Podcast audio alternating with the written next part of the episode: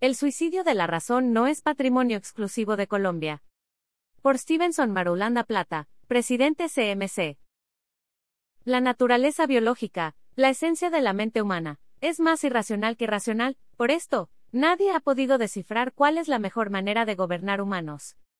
Europa, considerada como la cuna de la razón y de la civilización de la moderna humanidad, poseída por sus demonios mentales, e impulsada por esas fuerzas irracionales y salvajes, tuvo que perder totalmente la razón, sobre todo durante los últimos 500 años, cuando se creyó definitivamente ama y señora del mundo, para al fin recapacitar, y finalizando el siglo XX, medio recuperar un poquito el juicio, después de la tremenda lección de perder de un solo tacazo 60 millones de vidas, y la destrucción física y moral de todo su continente en apenas 30 años.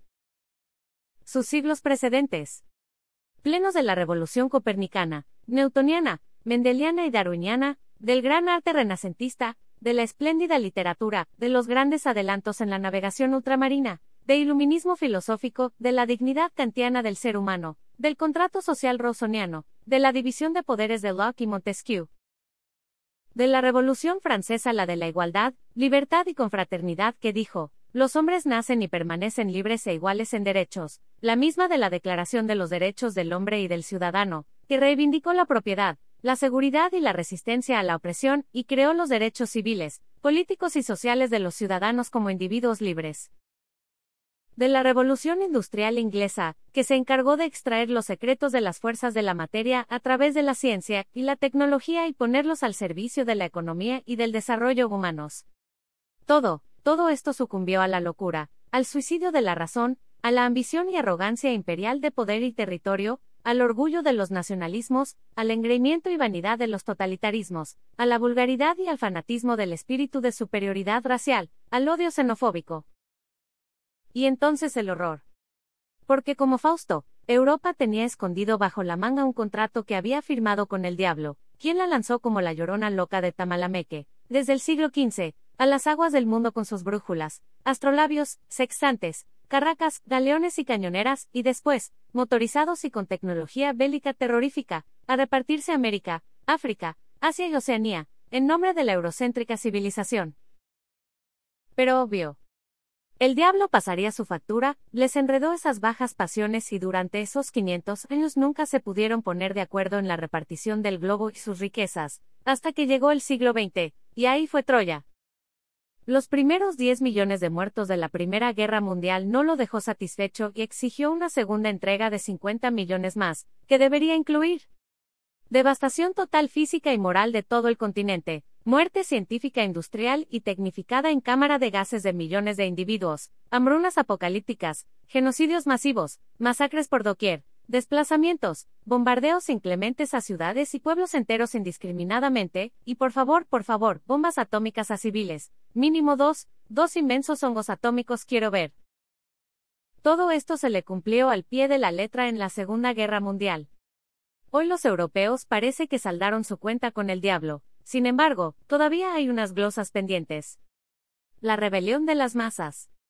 Ha terminado la primacía de las élites. Las masas, liberadas de la sujeción de aquellas, han irrumpido en la vida de manera determinante, provocando un trastorno profundo de los valores cívicos y culturales y de las maneras de comportamiento social, dice impertérrita la voz liberal de Vargas Llosa en su libro La llamada de la tribu, al referirse a la obra La rebelión de las masas de su filósofo y maestro José Ortega y Gasset para luego fríamente sentenciar, es parte de una intuición genial y exacta, que permitió identificar uno de los rasgos clave de la vida moderna. La muchedumbre, de pronto, se ha hecho visible, se ha instalado en los lugares preferentes de la sociedad. Antes de existía, pasaba inadvertida, ocupaba el fondo del escenario social, es ella el personaje principal. Este hecho es el advenimiento de las masas al pleno poderío social. Como las masas, por definición, no deben ni pueden dirigir su propia existencia, y menos regentar la sociedad. Quiere decirse que Europa sufre ahora la más grave crisis que a pueblos, naciones, culturas, cabe padecer. Esta crisis ha sobrevenido más de una vez en la historia. Su fisonomía y sus consecuencias son conocidas. También se conoce su nombre. Se llama la rebelión de las masas. Ortega y Gasset fue tachado no pocas veces de elitista, lo cierto es que sentía una desconfianza parecida al desdén por el populacho a quien llamaba hombre masa y que definía como el hombre previamente vaciado de su propia historia, sin entrañas de pasado, y por lo mismo, dócil a todas las disciplinas llamadas internacionales. Más que un hombre, es solo un caparazón de hombre que carece de un dentro, de una intimidad suya, inexorable e inalienable, de un yo que no se pueda revocar. De aquí que esté siempre en disponibilidad para fingir ser cualquier cosa. Tiene solo apetitos, cree que tiene solo derechos y no cree que tiene obligaciones, es el hombre sin la nobleza que obliga. Pero Ortega también identificó otros males profanos de España, la pobreza intelectual y política de su nobleza, la mediocridad e incultura de sus políticos carecían de formación técnica e intelectual, con írritas dosis de formación humanística y jurídica, que otorgaran un sello de intelectualidad a la política española, amén de la orfandad de sus hombres de ciencia. Moraleja. El diablo también les enredó las pasiones a los colombianos, y les mató la razón. Y la factura que les está cobrando en estos momentos también es alta, pero contrario al pensamiento de Ortega, debemos preocuparnos por adentrarnos en el caparazón del hombre masa, educarlo y proveerlo de un dentro, de una intimidad suya, inexorable e inalienable, de un yo, que se pueda reivindicar. Y de acuerdo con el eminente filósofo español, elegir hombres y mujeres que le den más altura e intelectualidad a la política colombiana, amén de darles visibilidad a los hombres de ciencia de esta gran nación.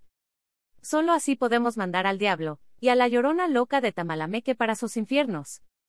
Bogotá, mayo 9 del 2021.